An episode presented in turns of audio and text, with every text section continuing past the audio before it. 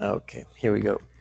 Okay, um, we're here in our show. We got our friend, our brother, Joshua Fry. What's So up, good to guys? have you, Joshua. Jeffrey, with me, and uh, pretty much to introduce Joshua, he's one of the ICCS instructors in Florida. Yes, sir. Yeah. So, well, just let us know who you are, what's your background, a little bit, and start, you know, chatting with you a little bit. Yeah, man. So um, I, I'm from uh, Fort Myers, Florida, Estero. Um, I've been with ICCS for six to seven years now, six years now. Six years. And uh, um, I'm the uh, USA director uh, for schools. So uh, Sharir calls me the USA boss. so Cool. that's uh, a little responsibility. to Make sure that people are kind of you know following the ICCS methodology and have any questions about our, our systems. Um, I own a uh, MMA school in uh, Fort Myers, Florida, and it's called the Grounds uh, Mixed Martial Art Academy. Um, we run several programs there, Krav Maga being one of our foundational programs. Mm. And then we do Muay Thai kickboxing. Um, I'm a black belt under Duke Roufus for his striking system. If you guys know who Duke Roufus is, he is uh, um, one of the uh, top five, in my opinion, striking coaches in the UFC and mixed martial arts. I'm also a black belt in Brazilian Jiu Jitsu under Daniel Wanderlei, uh, Carlson Gracie team. And um, I've been in, in martial arts since I was seven years old. I'm 43. So I've been in martial arts for over 35 years, and um, I love the, the martial art lifestyle. I love the people, and I love I just love to train. You know, I love to teach and train, man. That's my thing. That's cool. I, I feel the same passion. Like fight. Good. yeah, yeah, I like fighting. I like to fight. Yeah, yeah, yeah. I like teaching Oh. people how to fight too. You know. that's it. Yeah. Uh, what do you think? Uh, because b- before we talk about ICCS, um, like uh, there's, I guess, in my case, I started martial arts because I got into a lot of trouble, and I used to be picked up by somebody else, and you know, and and we Jeffrey and I grow in a bad neighborhood, so you're exposed to a lot of stuff. And one day I said, like, well, you know, I had enough, and I need to know how to fight for real because I have many fights in the street, but you really don't know what the fuck you're doing. So uh, uh, I started training judo and, and Japanese jiu-jitsu as a self-defense system. Started competing, and well, from there I started, you know, going uh, being part of the national team, the judo national team for many years. I compete, uh, you know, outside in Pan American tournaments, pre-Olympic tournaments, you know, big tournaments. I wasn't that experienced, but I have, you know, rough enough times to understand what the real deal is. Yes, sir. Judo is amazing, man. I love that martial art. Wish I had, was better at judo. Judo's amazing, man. Yeah, yeah. And um, well, I'm a black belt in, in uh, Japanese jiu-jitsu, which is more like uh, traditional martial art. You know, the same the fighting, kicking, and locks, and all Mhm. that stuff. Uh, but definitely, you you need like that fighting, that fighting method to learn how to fight and how to protect yourself.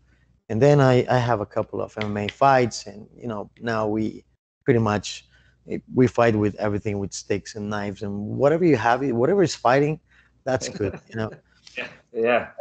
so uh, I think that's that's one of the keys that I uh, will make me start looking for something else because I was already a black belt and then I have an arm route. Somebody just assault me and I, I feel like useless. Even when I had this sense of security because I, I, I was a black belt already and I was competing for many years. Um, so you feel like comfortable to have a fight. Um, but that sensation of, of wow, I wasn't able to do anything. So I started researching. I started like uh, training in guns and taking some um, some more experience in my self defense. And then I found Krav. I bought some DVDs. I used to practice with uh, a few of my black belt friends. You know, just just for us, just to have, not because I I was, you know, thinking about teaching or I was like way far ago, and then I found uh, this guy who was in the uh, IDF army many years. He was uh, um, an army sergeant. So I started training with him, and it was a hell of a beating. So it was like a beating, and it was like stressful, and the guy was really like hard. So um, I like it because I was like, uh, well, this is the thing that, that we were missing before. and Yeah. then I start seeing many other schools of Krav Maga, and they're just doing something different. So my question for you Something for sure. is, yeah, something different. Uh, my question for you is, why or what really make you get into ICCS instead of other, you Yeah. know, Krav Maga So organizations? No, for sure. A great question. Um, you know, I, I'm a traditional martial artist, so I started in 1985. I was that kid that was kicking his grandma because I watched The Karate Kid, and uh, my mom, my mom was pretty tough. She was a single parent. She was a welder outside Chicago, Illinois, uh, in northern Indiana is where we're from, and she wanted to place me into something that you know gave me discipline because my dad wasn't in my life, you know. And Mhm. so Taekwondo was it for me in '85. I wish Jiu Jitsu and Krav was. Uh, you know, there, but this is back in the day before UFC existed, you know, 85. So um, I started kicking around and loving it. And, you know, and, you know, 20 some years later, I was a fourth degree in Taekwondo, but I was missing something. I got into kickboxing, you know, American kickboxing. I loved it. I loved uh, amateur kickboxing. But um, it wasn't until I heard about this, you know, late 90s, 97, this Krav Maga stuff. I'm like, what is this Krav Maga stuff? And uh, I, I watched a video, and most of us in the United States were uh, exposed to Krav Maga worldwide. Uh, they Yeah, really yeah. infiltrated, they infiltrated the uh, Taekwondo karate scene because you know MMA was already established in '93. It wasn't until the late '90s that you started finding real uh, MMA schools, and Yeah. Krav Maga was like the alternative to MMA. It was like reality-based self-defense and MMA schools, and so That's the. Actually, guys- that the videos that I got was from World Uh, War War Worldwide. Yeah. Yeah, Krav Maga Wide Wide. I, I actually got um, went through their first like instructor stuff, and um, but then I didn't really like it. Uh, I just felt it was like scripted. I felt it was like a workout. It was more you Mhm. know just push ups and squats and a lot of hitting the pads fast and aggressive, which is their level one. Um, you know, and then since then, you know, there, there was a lot of high ranking instructors that came from that that organization, and then they made up their own organizations, but they've never really fought in the military or they've never really you know, trained in Israel or trained those methodologies that, you know, make Krav Maga beautiful. And so then I joined into a program called uh, Haganah. Haganah means Hebrew Yeah. for defense, and I was part of fight program for 13 years. And that program was great. It was founded by Mike Lee Kanarek. Um, but the problem is there was a lot of not telling the truth, and there was a lot of um, just beat the shit out of you. And it really wasn't any technical advancement, and there really wasn't any really um, uh, simple moves that I think were authentic. I think some of the stuff that was taught would, could get you hurt. And so uh, I'm thankful for it, though. I mean, I found jujitsu because of that. Um, I found uh, all my connections in Muay Thai because of that. Um, and then, you know, but you evolve eventually, right? Right. And so um, I um, I went to a, a buddy school, another Taekwondo friend that was part of the Haganah Fight organization, and he invited me to his uh, his uh, uh, school for a seminar. And I was like, uh, it was Krav Maga, and I was like, you know, bro, be honest with you, dude, I'm done with Krav Maga. I like MMA, I like Jiu-Jitsu, I like uh, uh, kickboxing, and uh, I'm really tired of the make-believe stuff. And so, I, out of respect, though, I said I'll come and support you because he's having this guy uh, fly in from Jerusalem. I was like, Mhm. I'll, I'll check it out. I'll bring some guys up to support, brother, because you're my family. And so we drove up two and a half hours to Tampa and uh, Tampa, Florida, and uh, I met Sure Richmond.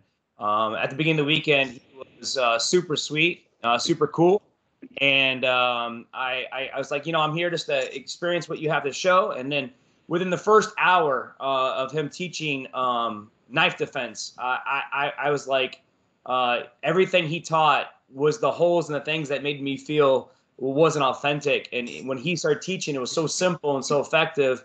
I was like, I could teach that, and I believe that, and I think this is the real deal. And then throughout the weekend, you get to know who Sharir is, and you realize that it's no bullshit, and he's the real deal. But he won't tell you that because he's so humble.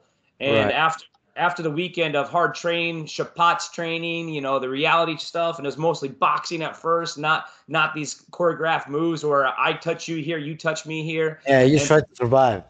yeah, it was just fucking awesome, man. It was like all my guys, my my team from my MMA school were all about it, and you know, it it, it clicked all the right buttons, man. And it, it's no bullshit, it's no ego, it's not a money grab, it's all the things that these organizations are not. And Yeah, I I, yeah. I fell in love, and I was like, hey, I'm ready, man. What do I do? And he goes. Uh, I forget what he said. He was just so just so laid back, man. Is exactly what I needed to save my Krav Maga training. So started Krav Maga 97, 98. And then uh, I haven't stopped. Um, and I, I, really jumped in with uh, Sharir the last six years, and, you know it brought the program back to my school. Now my my, my program is thriving. You know we have an average uh, 25 to 30 adults. You know every class in our Krav Maga, in addition to you know Jiu-Jitsu, Muay Thai, MMA. So that's pretty awesome. cool. That's awesome. Yeah, man. So I know I talk a lot yeah. there, man. I can talk. My bad. That's right. You're the yeah. guest today, so yeah, man. Um, yeah, sadly, sadly, we have the same thing here. Uh, actually, I opened the first Krav Maga school uh, in Central America, the uh, an official one. Uh, it bring me a lot of trouble because people were some some very accept, ex, ex, uh, accepting about the the idea of a Krav Maga school, and uh, I was like kind of like kind of afraid because you know you got to prove. So in the first three years, actually it was very stressful because I used to have people coming from other martial arts, and I have some fights in the dojo, just just having fun and trying to prove because they were not coming to to learn, they were coming to fight. Yeah. And uh, well, um, good for Welcome me. to Costa Rica. no, it's a joke. It's a joke. good, good. so, um, good for me. Um, I was very experienced at the time. I, I was like uh, 15 years competing, so uh, I wasn't like an amateur, and um, it was fun. I I made some reputation of because of that, and yeah. from there has been very smooth. Then we we start having other organizations, um, and and then I see how everything started growing really really fast, mm-hmm. and I was like, this is not right, because you got people who got like I don't know two years, three years of practice, not even like teaching or you know like just practice yeah. And they are instructors and they are experts and they are this and they are that. And there's people who really know they don't have that really experience because, uh, for example, oh, sure. well, you're a black belt in, in jiu-jitsu. You know, uh, you told I mean, me, well, I have three years of Brazilian jiu-jitsu. I know you can fight. Yeah. Yeah, there's black belts. There's years black belts. of boxing. I know you can fight. If you have three three years of judo, of wrestling, even if yeah. you're just going like a couple of days a week you know yeah. that you know you got to stay uh, you got to be careful because you know how to fight but unfortunately these these places that you know and and some other traditional martial arts you know i'm i'm i'm a traditional martial artist but i really hate bullshit yeah. so when you see people like uh, and there's so many like you know internet it's it have a lot of guys who is like a really show and they show off and they just have this amazing choreographies and and stunts and flying people through the air when i see a guy sitting in a chair like me somebody grabbing his neck and he just grab him and make a throw to the front i already said this is bullshit bullshit i've been yeah. doing yeah. i have been doing judo for 20 years i'm an yeah. expert in, in in how to throw people and i know that it's not like that. Yes, sir. You just get choked because you will have to fight first to get your position to be able to throw somebody just like that. I mean, the grip, the grip fighting alone, fighting right. alone is is is is it, it, can end the fight right there. You know, right. I, I think I think that stems from a lot of you know how Krav Maga was marketed, especially you know in North America. Um, you know, a lot of these traditional martial art guys needed to evolve to you know allow their students to see some of this reality combat. You know, either it's MMA or if yeah. it's you know jiu-jitsu, Brazilian jiu-jitsu, or if it's you know um, reality self-defense. You know, against knives and guns. And I think a lot of these people that have established schools at the time were traditional martial artists, and they're you know they're kids, some adult program, and they go away for a weekend and get certified, and now they're experts after a three to five day course and it's that's that's far from the truth you you know it's it's yeah. got to be you know your hard training like your background has to have some kind of combat behind it boxing wrestling you know mma and then real that, combat, that yes. Yeah real combat and that breeds you know that that evolution into reality self-defense because what we really train for is a three to seven second fight it's not like how many belts you have and how many katas or how many forms you can have. It's really about, you know, do you have the mentality to survive a fight? That's the first thing. And the only arts that teach that are combat based arts, you know, boxing, yeah. MMA, you know, like, so that's where I think the problem is. There's a lot of these guys that get certified and they think they're experts, and then they go back to their schools where no one tests them and they're, mm-hmm. they're teaching these choreography moves that make them feel good. They make them feel they're ready, but it's really farther from the truth. I think it's kind of criminal. You know, you're teaching these people techniques that are going to get them hurt because they don't know how to box. They don't know how to take a hit. They don't know how to grapple. And, you know, it, it, it's wrong. And that's what Krav Maga is so bad. That's why, you know, I almost took it off my doors because, you know, true Krav Maga, true, true Krav Maga is amazing if he's taught by the right way. It's, you know, it is combat martial arts. It is MMA for the streets but you know a lot of schools have you know taught it and exposed it in the wrong way. And so i, I totally mm-hmm. understand man. If there's people especially in costa rica visiting your team and stuff and they don't they said the Krav Maga black belts but they don't even know how to throw a jab. Uh, that's a problem. That's a problem. I, I think that the really really the problem is well I say two problems. First you know it's the Krav Maga name people think it's just bullshit. If you mm-hmm. go to a, like a jiu-jitsu school or you know a karate, Kyokushin school, or some of the places, kickboxing, whatever, Muay Thai, and you, yeah. you talk about, oh, we do Krav Maga. It's like, ah, oh, fuck, yeah, whatever. You know, because they, they have seen it, or at least they have seen what is most popular. Yeah. Yeah. I think a lot so, of people just don't yeah. know how to train. You know, they don't they don't hit the mat. They don't understand this lifestyle. And real recognizes real. I understand. I mean, uh, not everybody like to be punched in the face not everybody wants to feel choke or feel like yeah. useless because of you know you just went to a grapple and everybody just like went over you but that yeah. just makes you humble and makes you really understand that this is not a game no for example i designed um, an anti-rape and kidnap course for women mm-hmm. we have four four four different modules it's a it's one day course it's eight hours of just hell. we just do we just do small things, uh, but yeah. we just go hard. We just go hard, and I push them and I push them, and right at the end we have this um, like reality check, which is like uh, we put we put all the girls like in a room. Uh, they have been kidnapped. They're gonna be like uh, sexual slaves, and we bring them like uh, two at a time. So we put mm-hmm. a bag in their head. Uh, we take him to the mat and we start like like like messing and, and start telling things. And then yeah. we attack. The attack we just put it in the ground. It's just like a little wrestling. Um, yeah. we we are not punching. We are not hurting. We're yeah. controlling. We're we're going a little hard but we are very aggressive verbally.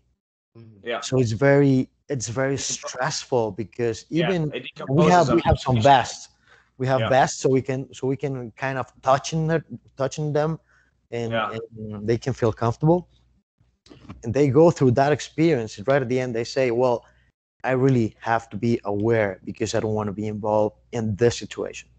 Yeah. I thought that i was able to fight but now i understand that it's really hard it's very stressful it's very uh, energy consuming and mm-hmm they understand. And and i think that that really makes people safe. You know what can happen. Yeah. And and through practice you you you start like you know like uh, learning skills and getting better and understanding how to solve problems. I i think that the, the heart of it uh edgar is it's it's about how you train you know? I mean that's what's wrong with a lot of krav maga you know, it's not necessarily a, all Krav Maga is bad, you know, that's out there. It's not ICCS. There's some great organizations out there. Sure. It's just how you train. It's how you train. It's that mindset of how the instructor sets up the format in the program. Now, if it's a eight hour seminar for females or if it's everyday classes with right. know, everyday people, you know, we have what I love about ICCS is that we have the, what's called the, you know, the warrior mindset training where we actually develop you know, through stressful uh, drills that Sharir teaches in the IDF currently, you know, with the Duvdevan and the units that are overseas, you know, when it comes to that warrior mindset, you know, getting the shikpots on, hitting you like crazy and, and, and, you know, enacting that chaos. That's super important because most people that, you know, And every day, most people don't walk on the street; they want to get hit in the face. You know, I don't Right. go outside. I'm gonna get hit in the face today. And so, you know, it- when we bring our students here and teach authentic Krav Maga, you know, we have to you have a controlled environment, but they have to feel stress, and that's super Sure. important because how are you gonna react if you never feel it? If the first time you get hit in the face is in the street, then you got a damn problem. You know, Yeah. so.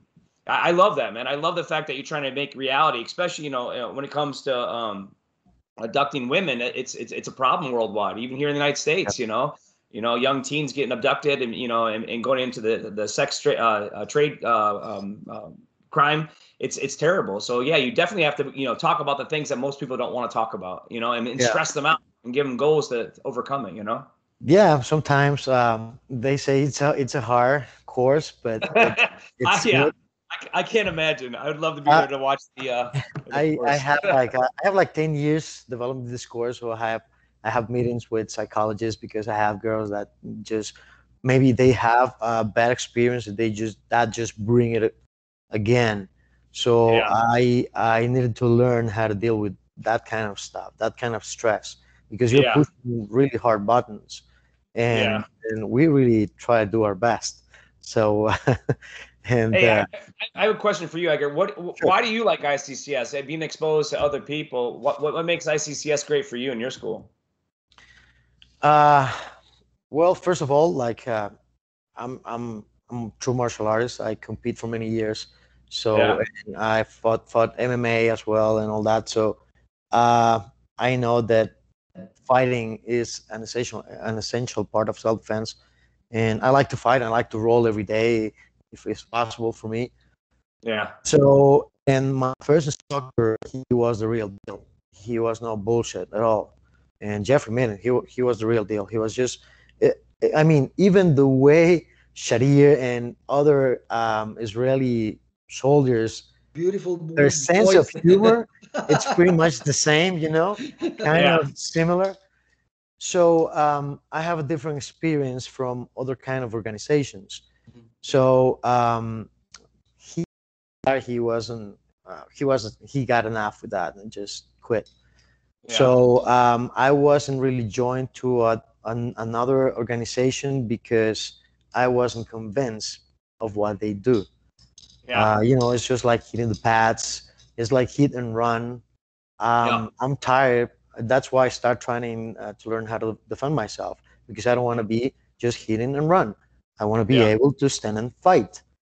Yeah. Because if somebody else comes, you know, you, you you're ready. So, um, one of our guys, he moved to Europe years ago, and he came a few, I don't know, like uh, was like five years ago, and he Yeah. was here because we got like like four years with ICCS already, and um, he was here and he went to uh, this Itay Gil uh, seminar. Thank you. yeah, Yeah, and and I was like interested, and I told him like, well, this and that. uh, How was the seminar? I would like to go with him, and he was like, no, there's another guy that you should meet. It's it's because because what you really want, I'm totally sure that you will be able to. And he loves to teach, and he's very he's very nice. He's very humble, and this and that. And well, you know, he was part of a school, so he knows. And yeah, put me put me in touch, and I start I start talking with Sharir and then we'd have our our first seminar. yeah, awesome. And just in the way, um, just like you, Yeah, the first few hours, I knew that he was the real deal. And actually, I didn't know he was part of the special forces, so that was uh, even even It- it takes- more incredible. it takes time to uh, get that out of him. You know, I've been his friend for several years now, and it's an honor to be his uh, USA boss. But um, to find out his history, to talk about his IDF involvement, that's the last Yeah. thing he tells you, and you have to pull it out after years. You know, that's what I love about him. You know, he's authentic as it gets.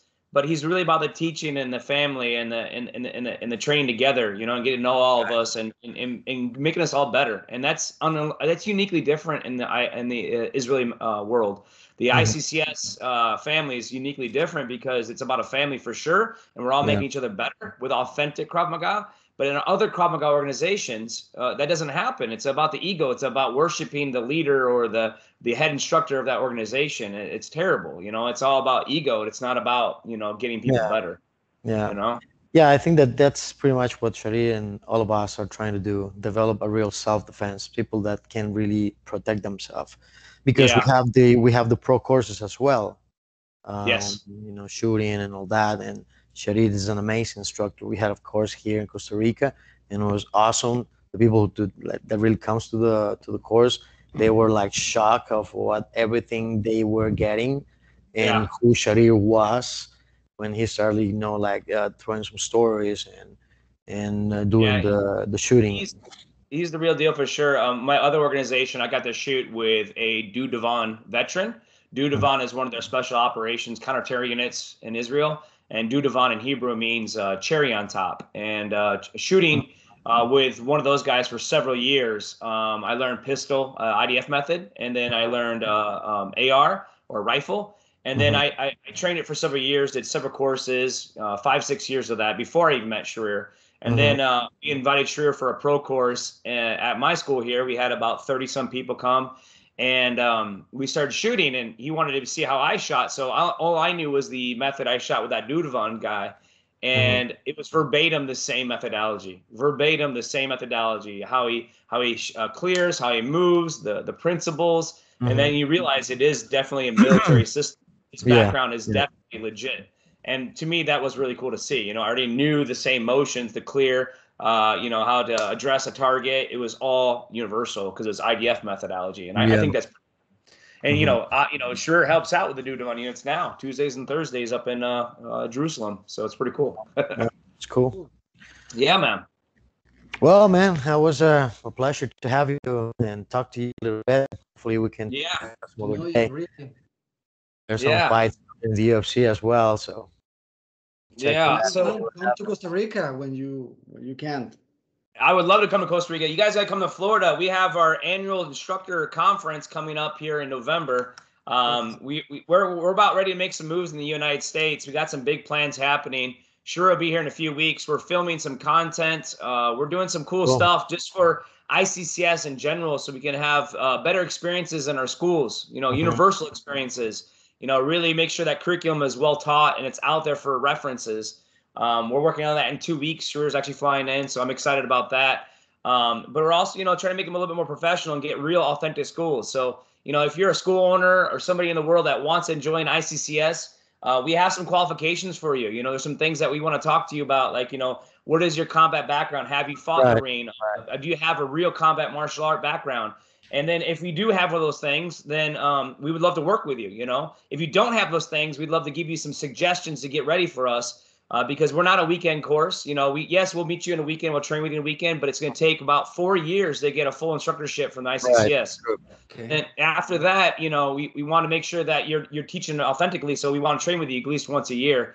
Um, and it's not expensive. It's not a money grab at all. It's just about getting together and training. And I think that's what's different about us. So if you're interested about ICCS, reach out to Edgar in Costa Rica. If you're interested in ICCS in the USA, uh, give me give me a call. Uh, we'll get you hooked up because uh, we want you part of our family. If you're about the real authentic Krav Maga. yeah, they can contact us in Costa Rica, Central America, even South America, and Yeah, we'll man. hook you up for sure. Yes, brother. Joshua, It's a pleasure nice to have you you. guys. All right. fun. Good we'll have to hook up soon.